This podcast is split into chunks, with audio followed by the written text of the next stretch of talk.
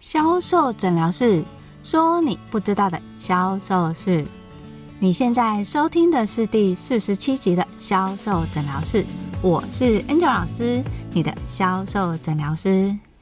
在销售的过程当中，销售人员面对最大的问题就是说服客人。怎么样去说服客人可以不要杀价？又或者是在销售的过程当中，到底能不能遇到好客人呢？如果你希望在销售的过程当中，客人不要跟你杀价，甚至愿意跟你买高客单商品的话，那么你就要知道你在销售过程当中有没有做到定毛加新毛的销售呢？在实体销售当中，你要让客人愿意跟你买，甚至于你的品牌客人完全没有听过，但还是愿意用高价的价格来跟你消费的话，你就不能少了定毛加新毛的销售心法。到底这是什么呢？在今天的销售诊疗室，我们就来拆解实体销售。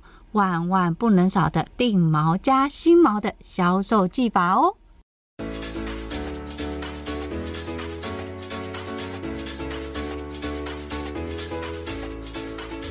大家好，我是 Angel 老师。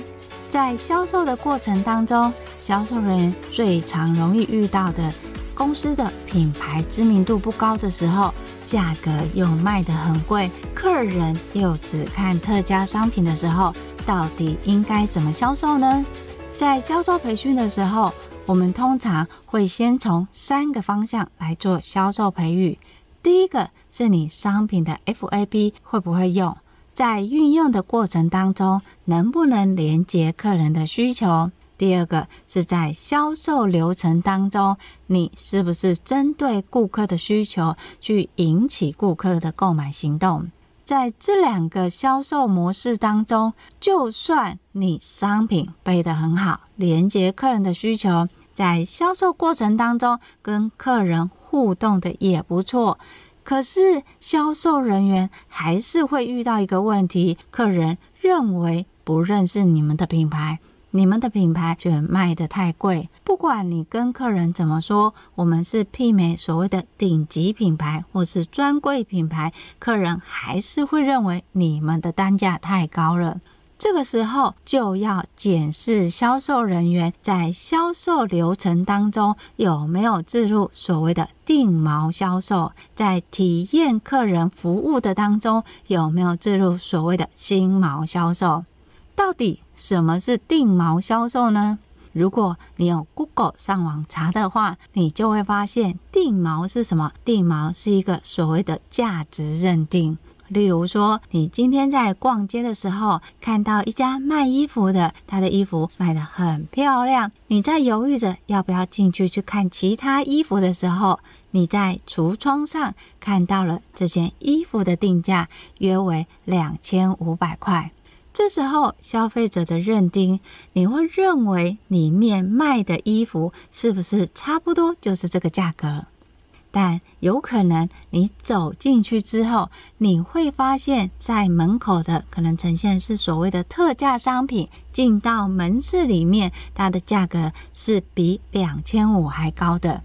但对消费者来讲，这个不是重点，重点是他已经认知你的商品卖两千五百块，所以客人有两千五百块的商品可以做选择。一旦客人认定这个数字的时候，对他来讲其实是安全感的来源哦。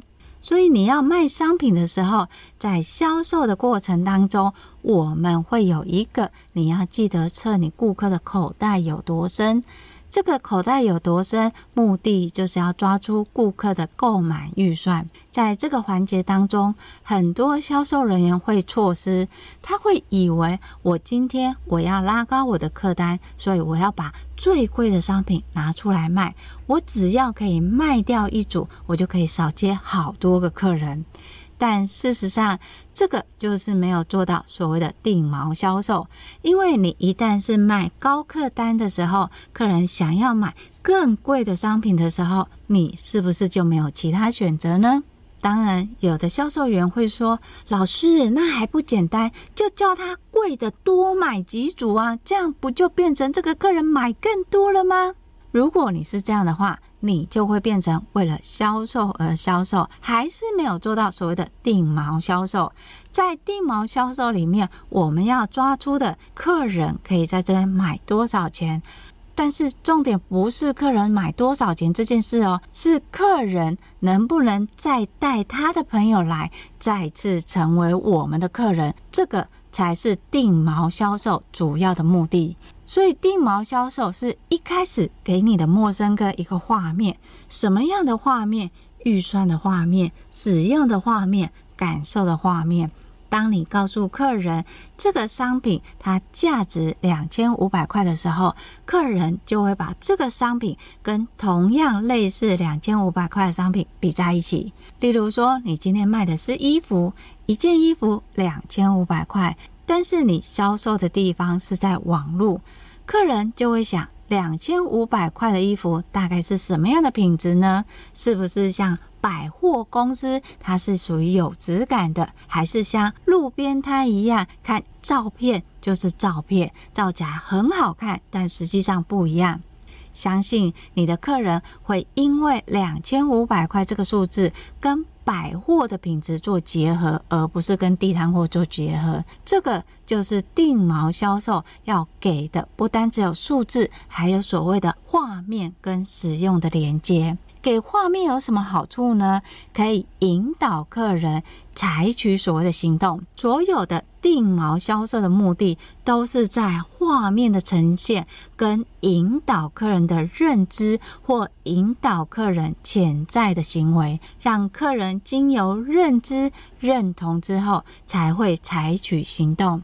但是，如果你要让你的客人可以采取行动的话，单单只有所谓的定毛销售是不够的，因为定毛销售只会让你的客人认同你的商品、认同你的品质、认同你的价值，但却不会采取行动。如果你要让你的客人采取行动，在销售的过程当中，尤其是所谓的实体销售，你要置入的是新毛销售。心锚销售的心锚，它可以创造顾客的反应。经由反应产生行动。Angel 老师先解释一下什么是心锚。所谓的心锚呢，通常是在 NLP 里面教的。它最有效的一个实验是：如果你今天要喂一只狗吃饭，不是只是给它饭，你可以在给它饭之前先摇一个铃铛，之后再给它食物。每一次在喂它的时候，你都先摇铃铛。当然，这边不是要讲另外一个理论，因为有的人说哦，所以它后面摇铃铛的时候就会流口水，对不对？不是，这边心锚其实要说的是所谓的行为反射跟感受回应。这只狗要吃饭之前，它都听到铃铛，相对的。今天就算不是在吃饭时间，他听到铃铛，请问这只狗的心情是喜悦的还是难过的？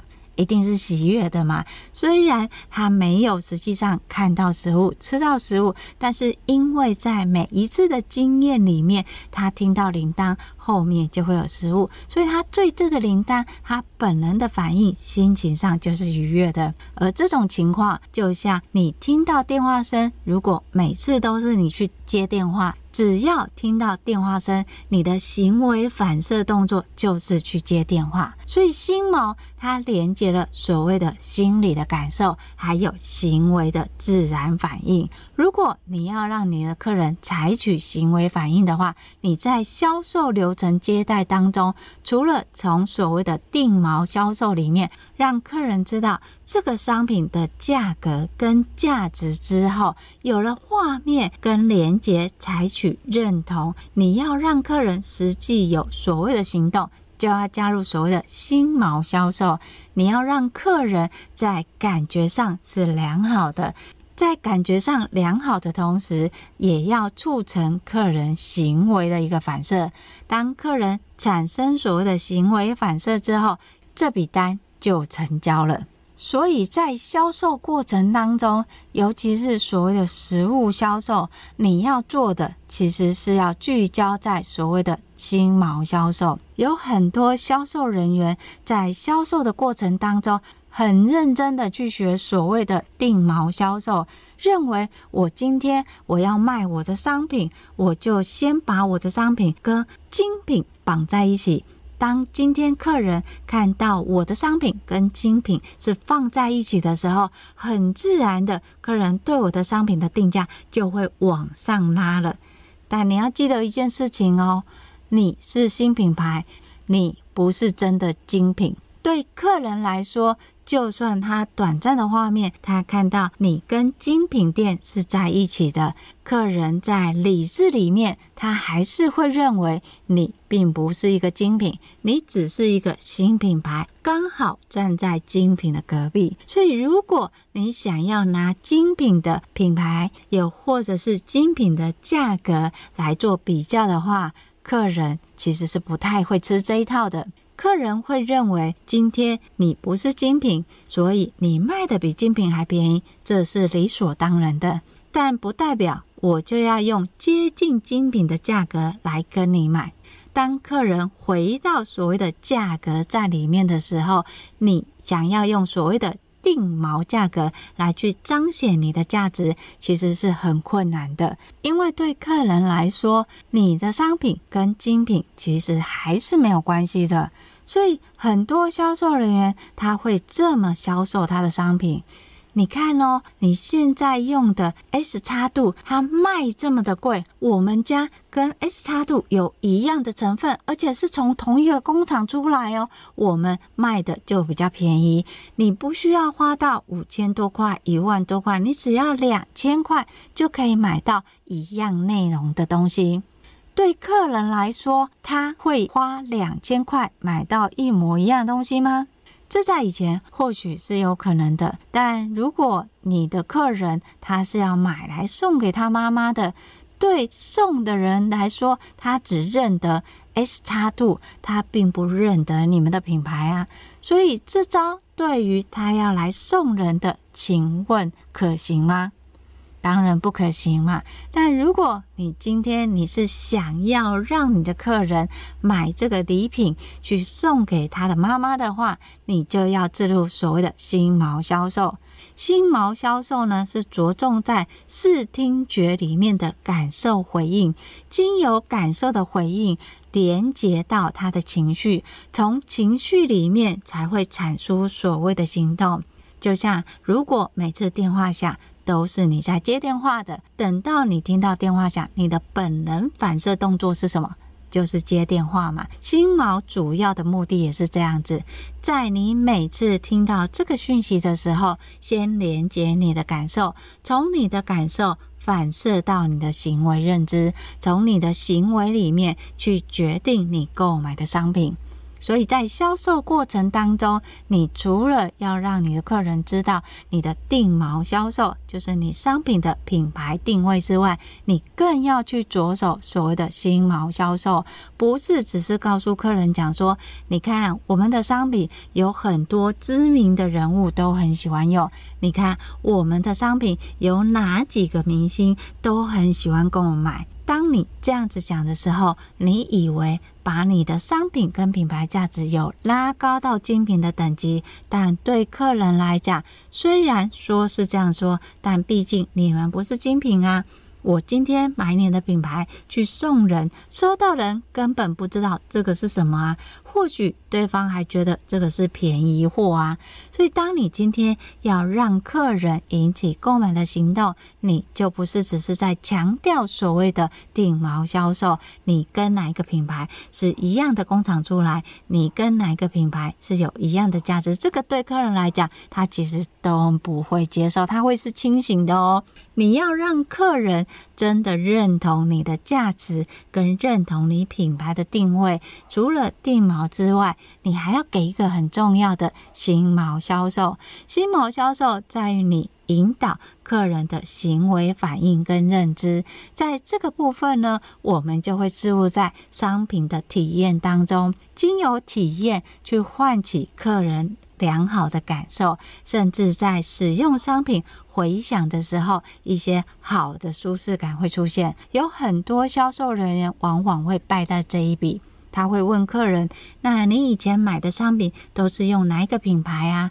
那你觉得在用这个品牌的时候，它的缺点是什么？你唤起的是客人原本使用商品的不舒服的感觉，这个就是错的。”心锚要连接的是良好的感受，就像那只狗吃饭前每次听到铃铛，它的心情就会变好。所以今天就算没有食物，它听到铃铛，它的心情也是会变好，因为有所期待嘛。所以在面对客人的时候，你在互动过程当中，你要引起客人好的一个认知跟好的感受。这也是为什么 Angel 老师说很多次，你不要去骂同行的坏话，说同行的不是，因为当你说同行的不是，你等于是在否定客人。你否定客人的时候，客人的情绪是好或不好。所以在心锚的销售里面，最常见的就是先唤起客人原有的行为认知跟习惯。原本他使用是哪一个品牌，在使用这个品牌，他觉得什么最好用？你要问客人什么最好用，而不是问客人说：“哦，那你以前用那个品牌，你觉得使用上对你造成最困扰的是什么？”这个就错了。很多销售人员就是踩到这一个区块去问客人，他用的时候，他觉得最不好用的是什么？好，你想哦，你现在唤起的客人是好情绪还是不好的情绪？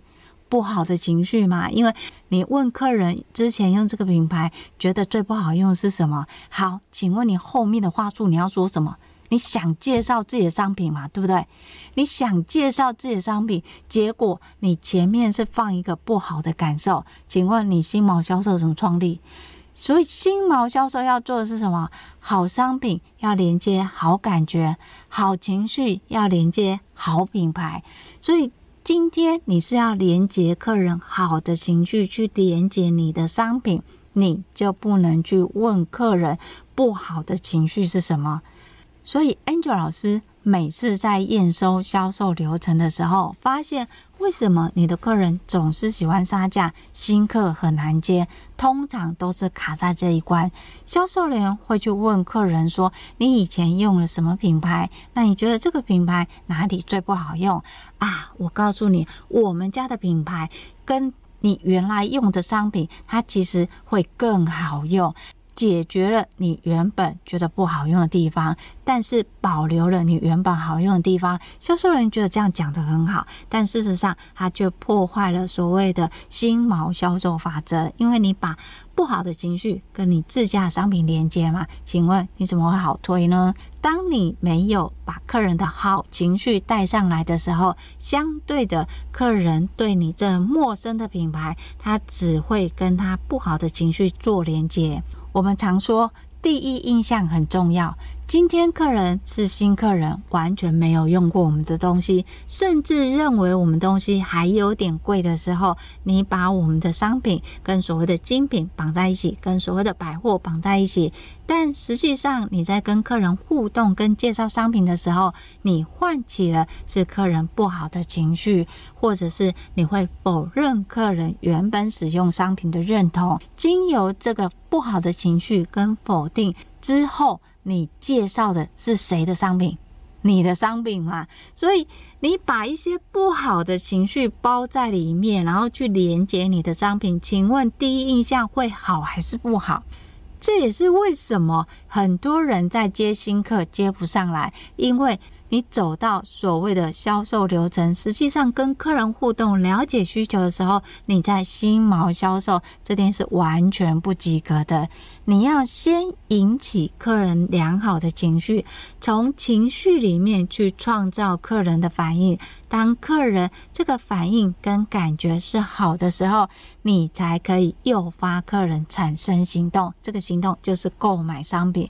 所以在心锚的过程当中，你要有先让客人感受是好的，由这感受是好的，你再进行所谓的互动，从互动当中给予指令，让客人可以产生行为反应。而这些行为反应，并不是销售人员说：“哎，我跟你讲，你就是买 A、B、C、B 这一组最适合。”并不是直接下购买指令，客人就会跟你买哦。这个是完全不对的。你要做的是要把选择权交给客人，而不是帮客人做决定，要求客人买什么。基本上，当你要求客人买什么，除非是配合型的客人，否则一般的顾客反而会忽然清醒，他会认为说：“哎，你叫我买这个，我就要买这个吗？你觉得我适合这个，真的适合了吗？可是我觉得这个东西它根本不值那个钱啊。”当你用这种自私性的去要求客人产生行动，客人其实是不会愿意购买、产生行动的。所以你要在每一个步骤里面做分阶段的引导，让你的客人不是一次到位，他才有可能促成购买行为。举个例子来说，现在夏天了嘛，天气很热，你走进来，你的感觉是很热，你希望解决你热的这种感受，你可以怎么做呢？你可以看一下这附近有没有所谓的电风扇或冷气嘛，但最好的方式就是找人问。所以你看到一个人之后，你可以问他说：“有开冷气吗？”还是说：“为什么你们没有开冷气呢？”我相信是第一句话嘛，诶，你们有开冷气吗？这样的回应，人家比较容易接受嘛。当然，还有一种暗示法嘛，你进来的时候边扇着说：“哇，好热哦，今天外面真的好热，哇，里面里面也好闷哦。”诶，你会不会热？询问别人嘛，你会不会热？好，人家可能会讲说：“哦，你会热，我还好诶，那不然我帮你开冷气。”就这种暗示法，所以在面对客人的时候，你不能直接给命令，就是说，哎，你们为什么没有开冷气？你要问说，哎，你们有冷气吗？先询问嘛。他说，哦，有啊有，我们有冷气，只是我们冷气坏了，或者哦，我们有冷气，但是还没有开，你就会知道说，哦，为什么这边会这么热嘛？但是你要的问题是什么？解决你感觉热的问题嘛，不是有没有开冷气这件事。所以你要问他说，哎，那如果你们有冷气的话，嗯，那可不可以开一下冷气？就直接要求嘛。很多人其实可能会在听到说：“哦，你们你们有没有冷气？”可能听到这句话就会想：“哦，有有有，那我们去开。”哎，有啊，没有凉吗？我去看一下，可能就会直接这样反应了嘛。这个暗示的方式是不是就促成他的行为？但是如果你直接说：“你们为什么没有开冷气？”对方会马上去开冷气吗？他有可能就觉得：“哎，我忘了，但我就是不开。”反正我又不热，是不是？所以你要促成对方的行动，来自于你要用的方式跟你问话的技巧就很重要。你不是直接说好你就买这一组，现在只有这个活动。当你说你只有买这组，现在就只有这个活动，相当于你进到空间，你觉得热，你要解决热的问题，但是你却问说你们为什么没有开冷气？试想。对方可能根本没有冷气，他怎么会开冷气呢？好，所以这在我们的定毛销售里面非常的重要。如果你发现你在销售的过程当中，我的商品 FAB 没有问题，我销售流程不管是在了解客户的需求、介绍商品，然后还有活动组合都讲得很好啊，可为什么客人总是不愿意跟我买？又或者是客人总是会习惯杀价？因为客人会说：“你们品牌我没听过。”你们的品牌知名度又不够，也没有代言人，但你们卖的却比人家知名的品牌还贵，那我还不如去买知名品牌就好。我为什么要买你们这家？如果客人是这样回应的话，你就要回去检视你的销售流程当中是不是少了两个东西。第一个叫做定毛销售，你有没有让你的客人知道你的品牌在市场上大概是跟哪几个品牌并列的？而这几个品牌不是你自己说了算，你要让客人是认同的哦。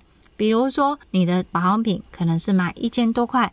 但是你号称你可能是跟海洋娜娜那种上万块的保养品是并列的，甚至比他们还好。但是你们只要一千多块，当你在这样比邻的时候，你的客人会相信吗？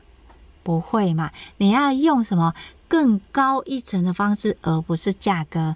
如果你的商品是卖一千多块，你想要跟所谓的海洋娜娜这种上万块的乳霜去做比邻的话，销售人要说的不是在价格，说你看我们一样的乳霜，差不多的成分，甚至是一样的工厂出来，人家要卖好几万块，我们几千块就可以买到了，不是用这个哦。Angel 老师说过很多次，如果你今天是用价格去说服你的客人，你的客人一定跟你杀价；如果你今天是用所谓的特价去卖商品，你永远只能卖。特价商品，你的客人不会跟你买正价商品。当你永远都在卖特价商品的时候，基本上你就不是在卖品牌了。要做所谓的品牌销售，你一定要做到所谓的价值，因为。你值得，而不是因为你原价多少，现在促销价多少。所以你要做定毛销售，你想要跟所谓的大品牌比，不是比价格哦，你要比什么？我们再往上面拉一下，从价值去认同。比如说，以海洋娜娜来讲，她可能会有一个是呃医学博士，她因为手烫伤了，那浸泡在所谓的薰衣草浸泡液里面，就后来她皮肤其实也好，这种故事行销嘛。你也可以讲你的某一个成分。在讲到这里，Angel 老师不是要告诉你说，哦，因为别人是博士烫伤泡薰衣草，所以你今天就换另外一个，我就用另外一个成分，哦，它是薰衣草，我就迷迭香。你看我，我皮肤也变好，不是哦，不是这样子哦。但你要知道他的精神是在那里的话，那你就可以。由这样的一个研究，我们去做连接。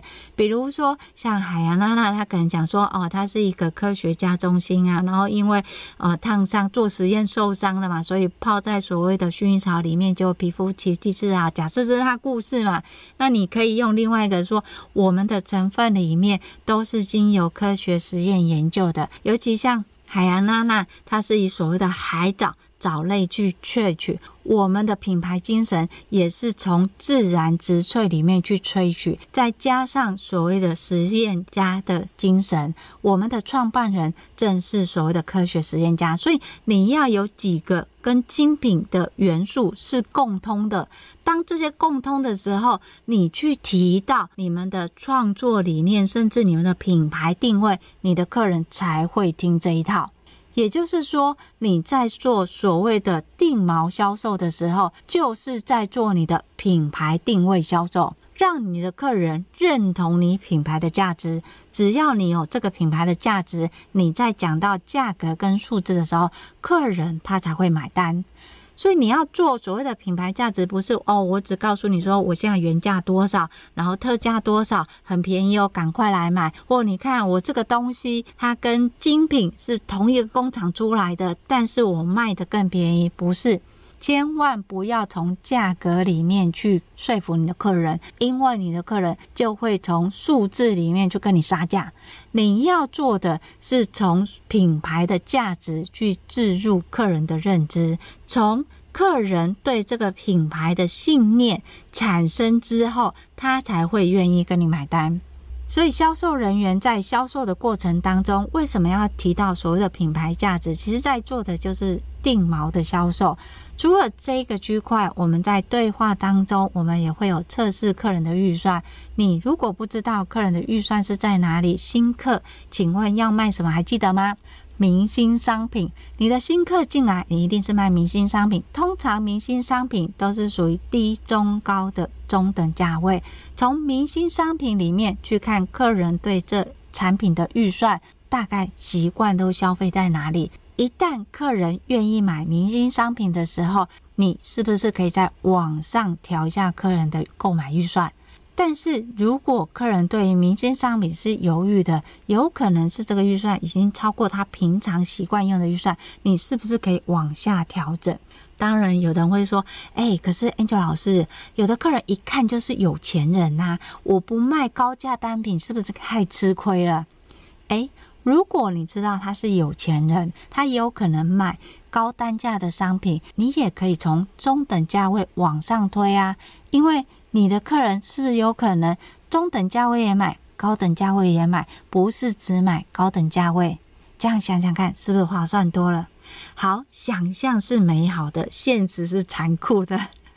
不是你想卖什么，客人就买什么，好吗？对，很多销售人会这样说。所以你要让你的客人真的采取所谓的购买行动，你就要加入所谓的新毛销售，在跟客人互动，不管是体验商品也好，或是解说商品也好，你的新毛销售就是要置入所谓的好感。感觉客人他没有买过我们家的东西，先前他买什么，请把好印象连接你的商品，不要去批评你的客人哦。所以从体验过程当中，你了解客人使用商品的感受，还有喜欢的地方是什么，才是介绍你的商品。从你的商品去连接之后，因为你知道他原本的习惯是什么嘛。因为你知道他的习惯是什么，你要做的呢，就是从他的习惯行为里面去连接商品使用。当你产生商品使用的连接之后，请问客人会不会买？会呀。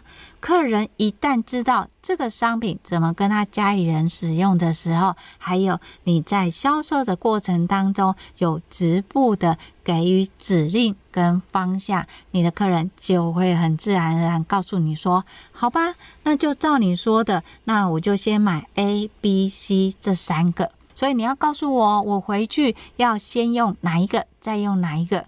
客人是会这样子回应，而他不是会告诉你说：“哦。”那如果说我跟你买 A、B、C，你最便宜可以算多少？你的客人不会哦，因为你在前面你已经做了所谓什么定毛销售，让你的客人知道说，诶，我商品的价格跟价值在哪里，可以的选择是什么？把选择还给你的客人嘛。在选择给客人的一个同时，你要去引导客人有画面，还有引导他。对于商品使用的行动力嘛，从这个行动力里面，你要加入所谓的心锚销售。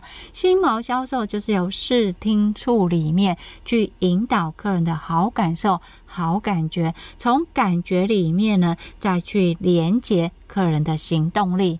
从行动力，客人就会跟你买单。很简单，对不对？对，听起来都很简单，实际在做呢，都不知道重点在哪里。所以最好的方式是什么？在练习销售流程当中去检视一下，你有没有说到品牌价值、品牌定位，在跟客人介绍商品、使用商品的当中，你有没有连接客人原本的习惯，从原本的习惯跟感受，再去置入你商品的一个需求点。如果到了这里，你还是不知道那个细节点是什么，那欢迎你跟我约一对一的销售咨询，因为毕竟商品的品牌每一个话术其实还是有点不太一样。如果你想要确切的知道你的销售问题到底有没有置入所谓的定毛销售，又或者是根本就没有所谓的新毛销售，如果想做新毛销售，又要怎么做呢？欢迎你。跟 Angel 老师约一对一的销售咨询哦，我会把连接的方式放在叙述栏里面。当然，如果你还是所谓的新生的学习者，可是你想要学更多的销售知识文，欢迎你搜寻 FB 的天使美学销售粉专，那里有更多的销售文章哦。如果你想用听的学销售也可以，销售诊疗室固定在二四六更新。礼拜二是讲销售地雷，礼拜四会讲各行各业的销售，礼拜六会拆解所谓的销售技巧，让你的销售在无形当中逐日成长哦。所以订阅关注销售诊疗室哦。好，今天的销售诊疗室就跟大家分享到这里。我是 Angel 老师，你的销售诊疗师，销售诊疗室，我们下集见，拜拜。